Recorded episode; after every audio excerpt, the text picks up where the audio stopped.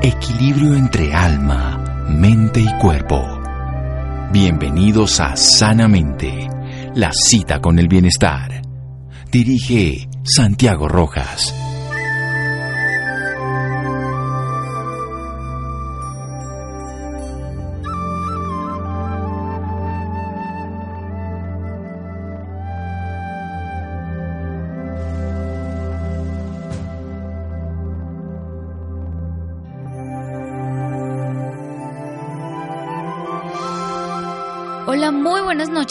Todos nuestros oyentes. Soy Laura Ropero y como todos los viernes los estoy acompañando hoy para contarles sus historias de vida. En la noche de hoy vamos a hablar sobre la historia de vida de Elena Castrillón García, una mujer de 34 años quien actualmente trabaja para una entidad financiera. Elena, en el año 2010, empezó a sentir cosas muy extrañas en su cuerpo por eso acudió a su médico, donde empezaron a hacerle muchos exámenes y fue allí donde descubrieron que ella tenía una enfermedad desmielinizante, pero tenían que hacer más exámenes para saber cuál era. Todo esto fue en noviembre del 2010 y en marzo del 2011 fue donde la diagnosticaron con esclerosis múltiple. Por eso nos acompaña esta noche para contarnos un poco más cómo ha podido llevar su vida con esclerosis múltiple. Elena, muy buenas noches y bienvenida Sanamente de Caracol Radio. Buenas noches, muchas gracias por la invitación. Bueno, Elena, para empezar, quisiera que nos contara un poquito más sobre cuál es el recuerdo más bonito que tiene de su infancia. Mm, el recuerdo más bonito que tengo de mi infancia es, no sé, fue una infancia tranquila, rodeada de, de mis seres queridos, de mi familia. Fue una infancia feliz y tranquila. Bueno, a mí me gustaría saber cómo era la vida de Elena antes de ser diagnosticada con esclerosis? Ok, la vida de Elena antes de ser diagnosticada con esclerosis, pues era una vida activa, muy activa. Mm, trabajaba, estudiaba, mm, tenía una vida normal. Sí, era, era bastante activa. ¿Y cómo descubrió que sufría esclerosis múltiple? Bueno, resulta que en 2010, en agosto del 2010, yo me vine a vivir a Bogotá, yo soy de Medellín, eh, me vine a vivir a Bogotá y empecé, a sentir unos síntomas extraños, mm, como que estaba caminando y perdía la fuerza en las piernas, primero fue en una pierna, luego fue en otra, eh, otro día estaba escribiendo y cuando eh, perdía la fuerza en las manos, entonces se me caía el lápiz, o estaba hablando y perdía la fuerza en la lengua, entonces hablaba súper enredado. Esos fueron como los síntomas de alerta, pues entre otros, y lo que hice fue ir, pues estaba muy joven, entonces fui, a, eh, al médico general, eh, me mandaron exámenes, me decían que era estrés, que era por el cambio, eh, que era altura, que era por el cambio de ciudad, que bueno, que era la altura, todo lo que se puedan decir en ese momento. Sin embargo, mis síntomas persistían, entonces me ordenaron un TAC y con ese TAC fui donde un neurólogo y este neurólogo pues me dijo que que tenía una enfermedad desmielinizante, como lo hiciste en la introducción, y que tenían que hospitalizarme porque hay muchas enfermedades desmielinizantes y debían hacer exámenes para determinar cuál era la que, la que yo tenía y cuál era el tratamiento que debía llevar.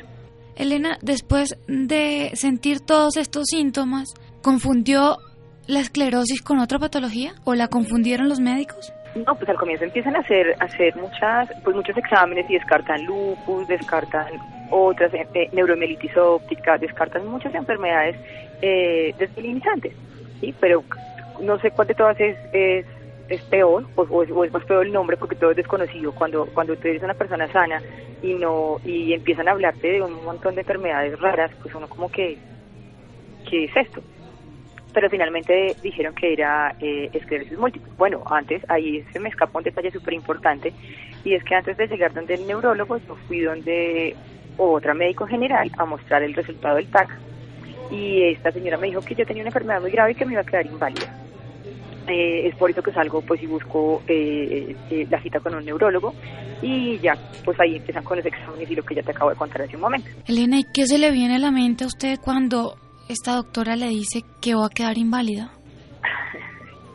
pues es, es, impotencia, es, es, rabia, es decir, esta señora está loca, ¿cómo que va a quedar inválida? Pero mi reacción en ese momento fue como no creerle, una parte de mí no quería creerle, simplemente decía, necesito buscar ayuda, necesito ir más allá. Entonces, ¿qué se le viene por un lado a la mente que, que, que, me está pasando? O sea, que hasta aquí llegué, o sea, se le, se le viene a uno el mundo encima. Pero por el otro lado, eh, tenía que buscar ayuda para saber si era verdad lo que esta señora me había dicho.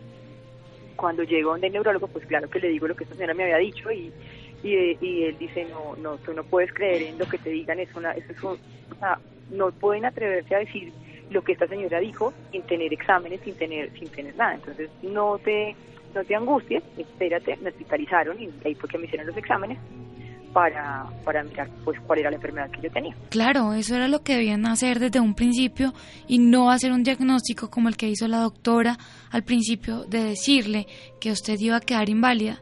Entonces es muy importante buscar ayuda de un profesional y saber lo que en realidad está pasando. Y, y de hecho por eso es que yo quiero compartir como mi historia porque porque seguramente muchas, a muchas personas les ha pasado lo mismo y se quedan ahí, ¿sí? Por miedo, porque piensan que no van a poder salir de, de, lo que les acaban de decir, que es muy grave y, y no van más allá, no buscan ayuda para, para saber realmente qué es lo que tienen. Entonces la idea es que las personas no se queden con lo primero que les dicen, porque es que todo el mundo opina y hasta los médicos te dan pues diagnósticos que no son entonces, no, toca ir es donde el especialista que realmente y toca buscar la forma de llegar donde esa persona que es la que está capacitada y tiene el conocimiento para enviar los exámenes y, pues decir eh, qué es lo que realmente eh, uno tiene. Claro, claro, eso es súper, súper importante. Elena, ¿y cuántos años tenía usted cuando le empezó a ocurrir esto? Ah, eso fue hace ocho años, tenía 26, 26 años. Estaba súper joven. ¿Y los médicos qué le dijeron? O sea, ¿por qué se le desarrolló esta patología? No, realmente no hay una causa, no hay una causa eh, específica que uno diga fue esto lo que lo que detonó esa enfermedad, porque cualquier persona la puede la puede desarrollar. Entonces no no hay una una patología, no hay algo eh, cierto que uno diga esto fue lo que le generó esto a Elena. Y cuando le dijeron que tenía esclerosis, ¿cuál fue la primera recomendación del médico? Eh, la primera recomendación, bueno, la primera es no, no, no creerle a las redes sociales, a, la, perdón, a internet, porque lo que uno hace, y que es lo primero que uno hace, ¿sí? uno sale de ahí cuando le dan el diagnóstico a, buscar en internet, qué es lo que, qué es lo que significa eso. Sí, entonces se mete a las redes sociales y ya testimonios de gente que mm, lastimosamente no todos los testimonios que hay en internet y en las redes sociales son positivos. Entonces uno mira lo que lo que ahí dicen y pues uno dice, Dios mío, ¿qué me pasó? Pero entonces esa fue la primera, una de las primeras recomendaciones. Mm, la segunda es que tuviera, tenía que estar muy tranquila porque, porque no, o sea, cuando las cosas se detectan a tiempo hay como controlarlas, ¿sí? Entonces que lo importante era que estuviera tranquila y que pusiera lo mejor de mí para, pues para, para llegar al diagnóstico acertado. Elena, vamos a hacer un pequeño corte y ya regresamos hablando un poco más sobre su historia de vida aquí en Sanamente de Caracol Radio. Síganos escuchando por salud. Ya regresamos a Sanamente. Bienestar en Caracol Radio. Seguimos en Sanamente.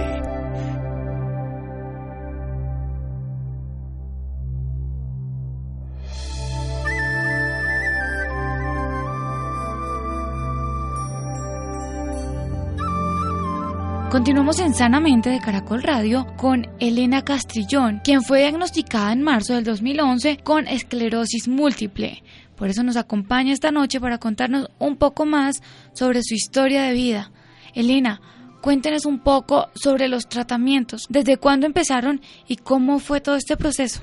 Eh, entonces mira, fue en noviembre, a mí me hospitalizaron ocho días mientras pues, me hacían exámenes los exámenes son resonancias, es son funciones lumbares. Eh, y con esos exámenes, bueno, salí a los ocho días de la clínica, empecé a hacer fisioterapia para, eh, para recuperar el equilibrio, eh, terapia de lenguaje, porque aunque no era, no había quedado tan afectada, sí requería de terapias, porque, porque sí necesitaba fortalecer los músculos, ¿sí? y volver a, tener pues a, caminar como antes caminaba, porque eh, cuando salí de la clínica salí caminando súper despacio, hablando súper despacio, entonces estuve en terapia como dos meses. Eh, lo que hicieron es que en marzo del 2011, después de que llevaban mis, mis resultados de exámenes a juntas médicas y eso, pues varios médicos determinaron que lo que yo tenía era esclerosis múltiple. Entonces el diagnóstico lo tengo desde marzo del 2011. Elena, ¿y le cambió mucho la vida esta patología? Gracias a Dios y afortunadamente en mi caso no. ¿Por qué? Porque es que eh, hay muchos tipos de, de, estas enfermedades y hay diferentes grados. Sí, el mío afortunadamente es, es el, el grado menos agresivo. Entonces hay otras personas que, que les da, les quedan con discapacidad, quedan con, con algo. Y afortunadamente, gracias a Dios, yo no quedé con nada de eso. El cambio de vida es realmente que aprendí a valorar lo que lo que uno tiene, o sea, aprendí a, valorar que puedo caminar, que puedo hablar, ¿sí? Es como como concientizarse que hoy, estamos bien, pero pero en cualquier momento algo nos puede nos puede dar, algo de salud. Entonces, es valorar lo que uno tiene. Sí, claro, claro que sí. Bueno, yo tengo entendido que usted es mamá. Sí, yo soy mm. mamá de dos bebés. Bueno, ¿usted quedó embarazada antes o después de ser diagnosticada? No, yo quedé embarazada después de ser diagnosticada eh, bueno, todo este, el, proceso de, diagnóstico y del tratamiento y todo esto, bueno, pasó en el 2011. Eh, en esa época estaba no, no, estaba casada, pero me casé en el, en el 2013. Eh, y ahí con mi esposo pues sabíamos, obviamente él sabía eh, el, el, diagnóstico que yo tengo, o que yo tenía, entonces lo que hicimos fue asesorarnos de, del neurólogo, ¿sí? porque hay muchos mitos que las mujeres que tienen esclerosis múltiple pueden recaer y, en el en el posparto, porque en el embarazo eh, el embarazo te protege y en el embarazo tú no, no tienes recaídas, pero en el posparto sí puedes tener recaídas fuertes. Entonces a muchas personas les da mucho susto eh, quedar embarazadas por, por, por miedo a, al posparto, porque uno puede tener una recaída. Entonces lo que hicimos fue asesorarnos del neurólogo, suspendimos el medicamento durante seis meses y quedé embarazada de mi primer bebé. Gracias a Dios en el posparto no tuve nada. Eh, y, bueno, lo que se hace es que se retoma eh, el tratamiento tan pronto nace el bebé. Y después, eh, bueno, e-, ese mi bebé nació en el 2015 eh, mayor que tiene va a cumplir cuatro años, y a los dos años nuevamente eh, tuve el otro bebé con el mismo, con el mismo, o sea, todo súper monitoreado y en compañía después de, de, los especialistas, o sea, del neurólogo tenía que estar, eh, eh, mi ginecólogo y mi neurólogo pues sabían qué es lo que yo tengo para saber cuál es el tratamiento adecuado que se le puede dar a una persona eh, cuando está embarazada y tiene pues este diagnóstico. Obviamente hay que estar súper pendiente a cualquier síntoma y a cualquier, a cualquier novedad que haya pero en mi caso afortunadamente no, no pasó nada. Bueno, hay un punto importante que es cuando, tú, cuando, cuando nacen los bebés, yo los lacto una semana a cada uno.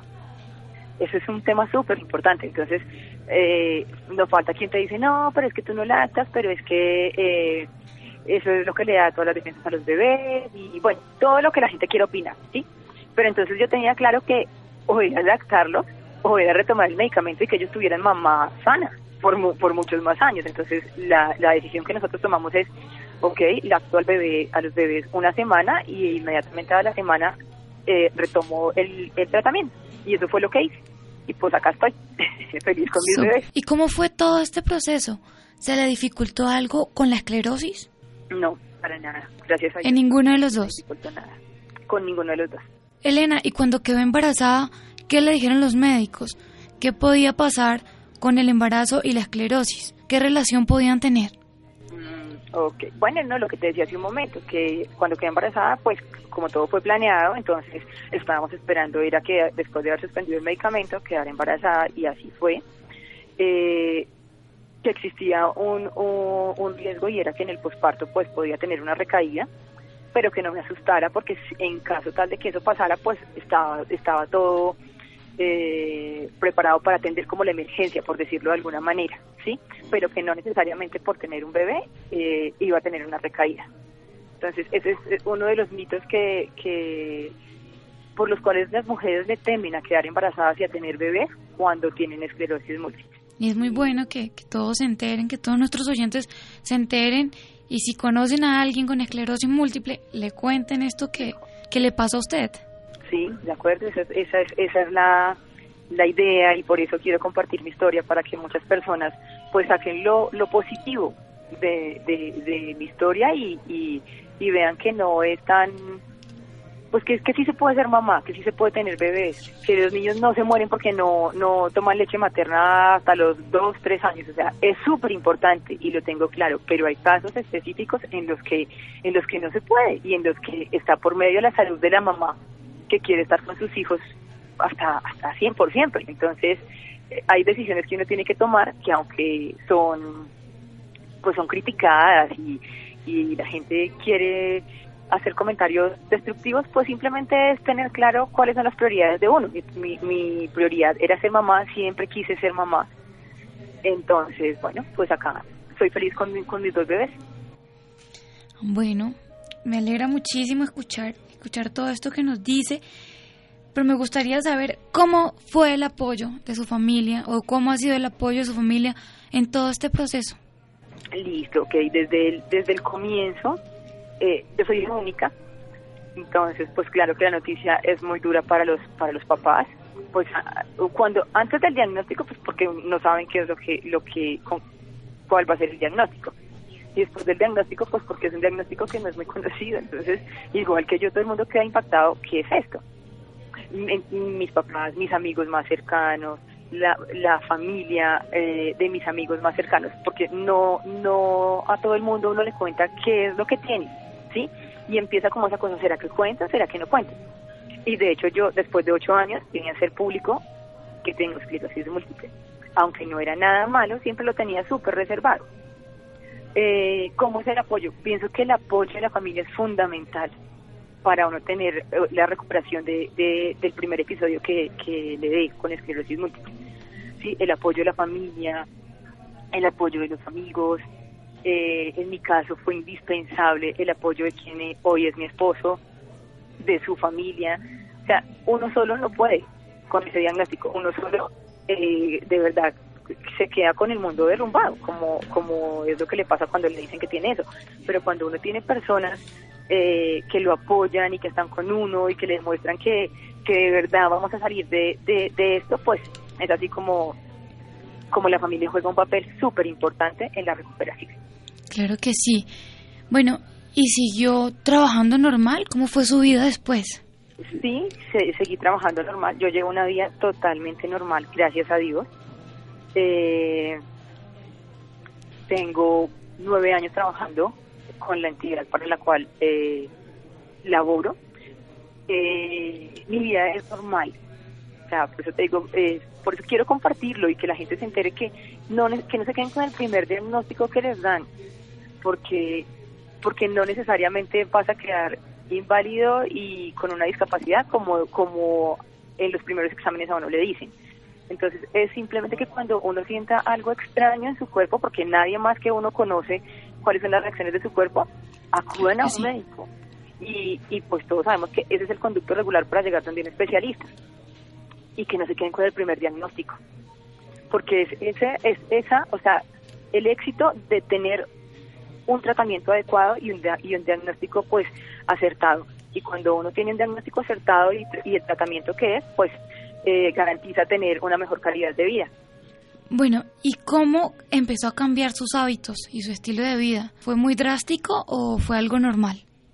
Mm, realmente mi estilo de vida no cambió tanto, ni, ni mis hábitos. Bueno, solo cambió lo que te decía hace un rato, que es ser más consciente de cada cosa que hago. ¿sí?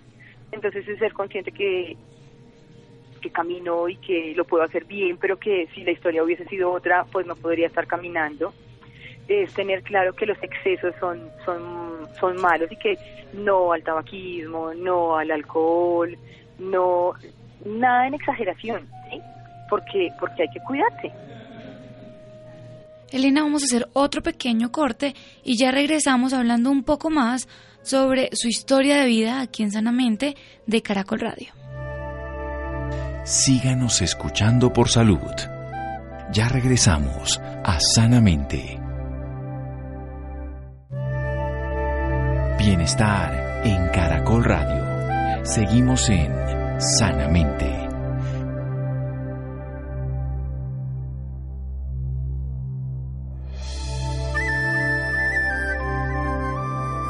Continuamos en Sanamente de Caracol Radio con Elena, quien nos está contando su historia de vida desde que le diagnosticaron esclerosis múltiple. Elena, a mí me gustaría que usted le contara a todos nuestros oyentes qué fue lo que más se le dificultó cuando le diagnosticaron esclerosis múltiple. Claro, en esos momentos, pues, ahí, o sea, yo sé que es caminar con dificultad, que es caminar despacio, eh, haber perdido el equilibrio, o sea, que es la impotencia que eh, de uno estar hablando y la impotencia que se siente cuando la otra persona le dice que no le entiende. Y la razón es que no puedes con la lengua, ¿sí? Es eso, o sea, esa, esas, en esas cosas las tuve, afortunadamente fueron momentáneas, hay otras personas que las tienen o que quedaron con alguna secuela después del primer episodio que cuando les diagnosticaron esclerosis múltiple, entonces hay muchas personas que, que sí quedaron con alguna discapacidad, pero yo quiero mostrar la otra cara. Y la otra cara es, es que uno puede vivir con, con ese diagnóstico y que no necesariamente todos los diagnósticos son, son tan agresivos, son tan malos. Háblenos un poco de sus tratamientos. ¿Cómo fueron? ¿Cómo fue todo este proceso? ¿Cómo le cambiaron su estilo de vida después de ser diagnosticada? Pues creo que lo primero que detuvo eh, los síntomas, porque claro que, que, que pues la vida cotidiana se ve afectada cuando tú estás caminando y de repente no puedes caminar porque no tienes fuerza en las piernas. Entonces, eh, algo que, que detuvo eso, pues es cuando, cuando me internan en la clínica y me aplican los medicamentos necesarios para detener esa, esa, esos síntomas. Eso fue un cambio súper positivo, porque si no hubiese sido así, pues seguramente los síntomas eh, se hubieran seguido presentando con mayor frecuencia y la historia sería otra. ¿Y el apoyo de los médicos en esos momentos de todo este proceso, cómo fue? El apoyo de los médicos fue súper positivo.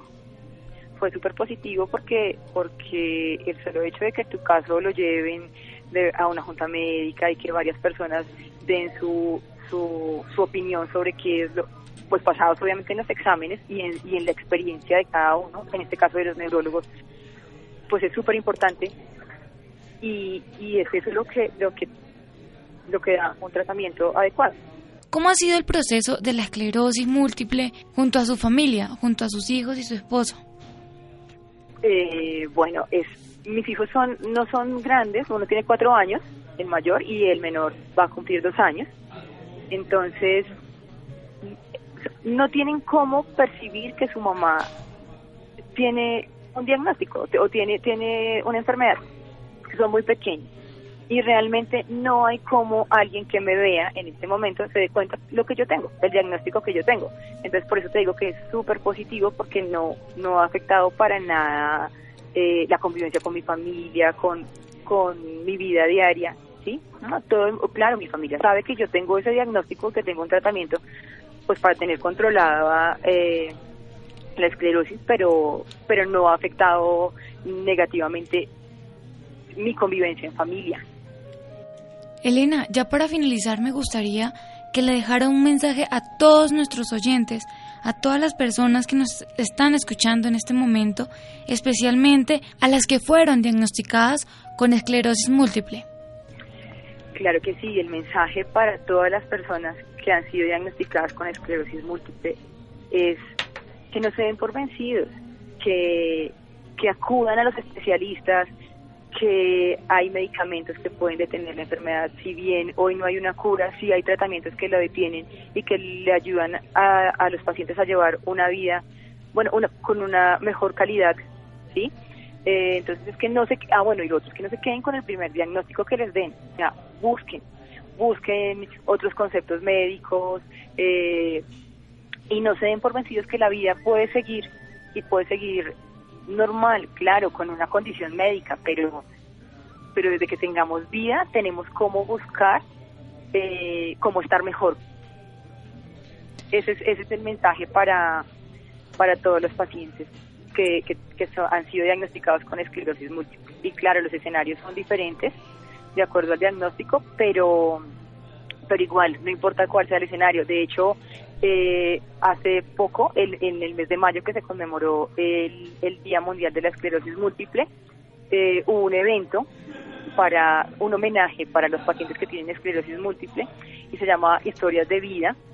Eh, en este en este evento, las personas que salieron a contar su historia eh, son pacientes reales, son pacientes de la vida real. Entonces ahí podíamos ver los que, a todos los asistentes que, que son, éramos pacientes diagnosticados con esclerosis múltiple y sus familias, eh, podían ver todos los escenarios eh, de, las personas, en este caso fueron tres personas que, que tenían esclerosis múltiple, o hace, unos hace 22 años, o una chica de 18 años, y es como, es ver cómo ellos compartían su historia de vida, y aunque había algunos con discapacidades, el, que llevaba como 22 años con, el diagnóstico tenía dificultad para caminar, tenía, sí, tenía varias dificultades, pero es ver cómo él se tomó la vida y es que y el mensaje que él dejaba y que yo quiero compartirlo es, o sea, uno tiene dos opciones, o, o, o aprende a vivir con lo que tiene o, se echa la pena y se muere porque porque simplemente no,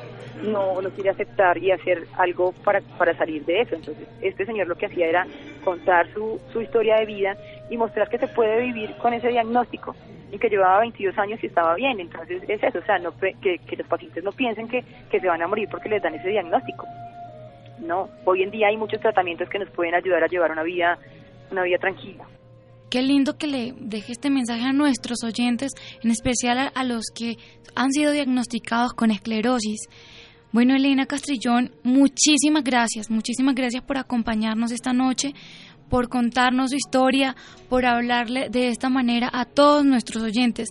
Gracias por esta valiosa información y por acompañarnos esta noche en Sanamente de Caracol Radio. Laura, muchísimas gracias a ustedes por la invitación. Hay una última cosa que quiero decir y es que en el mes de junio bueno, hubo una alianza con Discovery Channel para para mostrar y que y para que las personas se den cuenta que es esclerosis múltiple, para hacerla más visible. Entonces, lo del evento que te dije, eh, lo, lo están pasando por Discovery Channel para que las durante el mes de junio, para que todas las personas pues puedan puedan darse cuenta de qué es eso y ver a pacientes con diferentes diagnósticos. ¿Y dónde pueden encontrar más información las personas interesadas en este tema?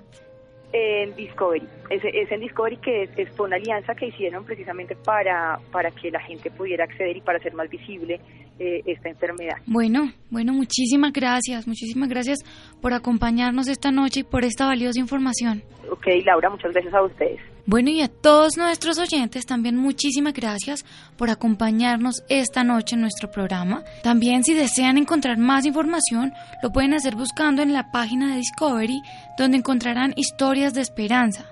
Muy buenas noches y a continuación los dejo con Estefanía Currea, quien les hablará un poco más sobre la esclerosis múltiple. Ya regresamos a Sanamente de Caracol Radio.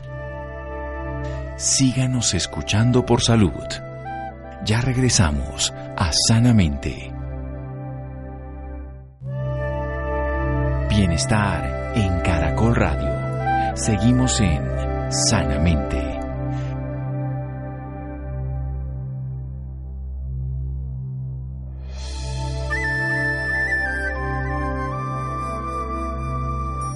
Continuamos en Sanamente de Caracol Radio hablando un poco más sobre este tema con Estefanía Currea, quien tuvo la oportunidad de hablar con la doctora Greta y con una de sus pacientes sobre la esclerosis múltiple. Estefanía, muy buenas noches.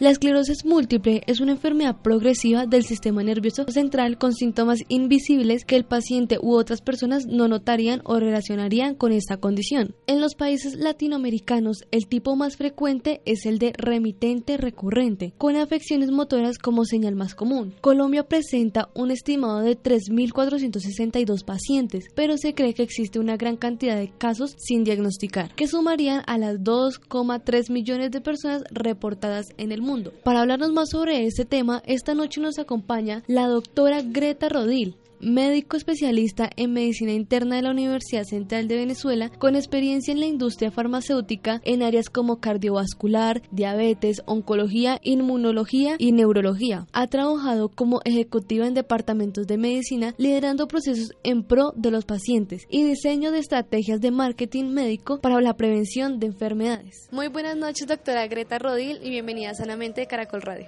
Hola, buenas noches, ¿cómo estás? Bueno, yo quisiera que empezáramos a aclararles a los oyentes qué es la esclerosis múltiple. La esclerosis múltiple es una enfermedad autoinmune crónica que pues padecen los adultos jóvenes entre 20 y 40 años normalmente se presenta la enfermedad y por lo mismo que es autoinmune el organismo deja de reconocer como propia la mielina que recubre los nervios.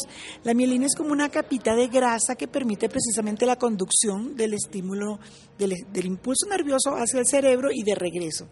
Cuando eso ocurre, pues el arco reflejo ya se empieza a ver como con algún tipo de limitación y donde ocurre esta placa, que es como una especie de cicatriz, allí en esa área pues deja de, funcionar bien el centro que, que, estuviese allí designado. Puede ser motor, puede ser sensitivo, puede ser de la visión, puede ser del habla. Y como son múltiples placas, por eso es el nombre, esclerosis múltiple. ¿Por qué da la esclerosis múltiple? Es una entidad multicausal. Se ha visto pues mezclado dentro de esta multicausalidad los países que están muy retirados del Ecuador, es decir, hacia el polo norte o hacia el polo sur, quizá por poca exposición a la luz solar. También se ha visto temas eh, asociados con otras patologías de autoinmunidad. Eh, se han visto también que muchas veces se da después de un ataque viral fuerte como el citomegalovirus o el Epstein-Barr. El cigarrillo se ha visto por allí involucrado. Entonces, bueno, pues es como múltiples causas. Algunos genes también están allí involucrados que con ese terreno, por así decirlo, pues en algunas personas se dispara esta condición de la esclerosis múltiple. ¿Cómo podemos prevenir la esclerosis múltiple?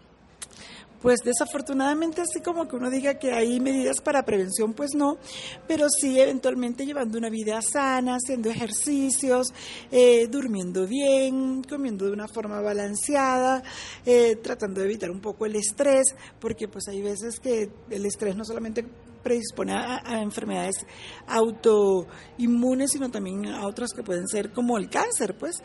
Entonces, pues yo creo que eso llevando una vida sana sería una buena forma para prevenir no solamente esto, sino cualquier otra enfermedades autoinmunes. También esta noche nos acompaña Liliana Valencia, quien nos va a contar su experiencia con la esclerosis múltiple acerca de los síntomas de esta enfermedad. Buenas noches. Eh, los síntomas pues son absolutamente personales, precisamente por eso es la enfermedad de las mil caras. En lo que a mí respecta, el síntoma fue una pérdida de, de fuerza, ¿sí? Estaba manejando, no podía pasar de mi pierna derecha de freno a acelerador, de freno a acelerador, no tenía esa fuerza. Eh, esto fue un episodio, pero después fue recuperada totalmente. Entonces eso, eso me pasó. Sí, es que de hecho a cada paciente se le puede presentar de una forma diferente. Como dice Liliana, es la enfermedad de las mil caras. Muchas veces se hacen descartes de otras enfermedades más comunes y finalmente se llega al diagnóstico que puede ser una esclerosis múltiple. El tema de la pérdida de la fuerza muscular es muy frecuente, el tema de los trastornos sensoriales o sensitivos es muy frecuente, la, la falta del equilibrio es muy frecuente y la fatiga, un cansancio así como profundo es casi que bueno, pues una condición sine qua non en, casi que todos los pacientes que tienen esclerosis múltiple. ¿Qué tratamiento reciben las personas que tienen esta enfermedad? Pues hay múltiples tratamientos desarrollados para esta enfermedad. Pese que es una enfermedad poco prevalente, de hecho en Colombia la prevalencia oscila entre 4.4 y 5 por cada 100.000 habitantes. Eh, al final entendemos que es una enfermedad pues que puede ser muy descapacitante en quien lo padece.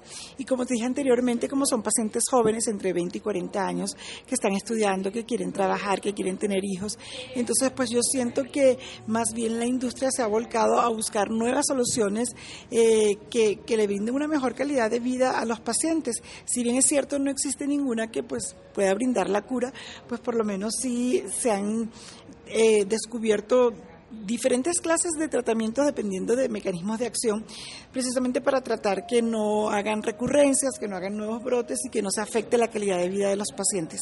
¿Y cómo impacta esta enfermedad en la vida, tanto emocional como físico? Pues es un impacto, la verdad, gigante. impacta a todo nivel. Em, en la parte emocional, en lo personal, sufrí una terrible depresión al enterarme que tenía esclerosis múltiple. Eh, después, bueno, eh, se hicieron como terapias de choque, por decirlo de alguna manera. Se, debo contar con el apoyo, o cuento más bien con el apoyo de mi familia, de mi pareja, de mis amigos, que entienden ya qué es lo que me pasa y me apoyan siempre. Eso es absolutamente importante. La terapia, como decía la doctora Greta, pues sí, la, alimentación es absolutamente importante y además de eso ser muy, muy, muy juiciosa con el medicamento que me ha formulado el, el neurólogo que me, que me trata. Bueno, doctora, quiero que le dé un consejo a todos nuestros oyentes y que pacientes que tienen esclerosis múltiple. El granito de arena que yo todos los años pongo, porque esto es una campaña que todos los años hacemos, apoyando a la Federación Internacional contra la Esclerosis Múltiple y apoyando también asociaciones de Colombia como ALEM, que está en Medellín, FUEMCA, que está en Cali, FUNDEM, que está en Bogotá, es que pues esta es una enfermedad que entendemos que es crónica y que hoy por hoy no hay cura, pero también también entendemos que hoy, hoy por hoy múltiples tratamientos que pues lo que pretenden es mejorar la calidad de vida. Hay mucha conciencia dentro del gremio médico de la nutrición, de terapias de bailes, de otras actividades que le permiten a ellos mantenerse pues muy activos y el tema, la natación y el tema del acompañamiento familiar. Eh, el mensaje quizá también para los grupos familiares y cuidadores que estén con ellos, porque de una u otra forma pues es algo que involucra todo el ámbito de la, de la persona, entonces es importante ese acompañamiento. Y hablando de tu experiencia, ¿qué consejos le puedes dar a estas personas? Pues yo creo que tratar de vivir una vida sana, una vida en paz y tratar de tener eh, apoyo, ¿sí? Para el apoyo es indispensable.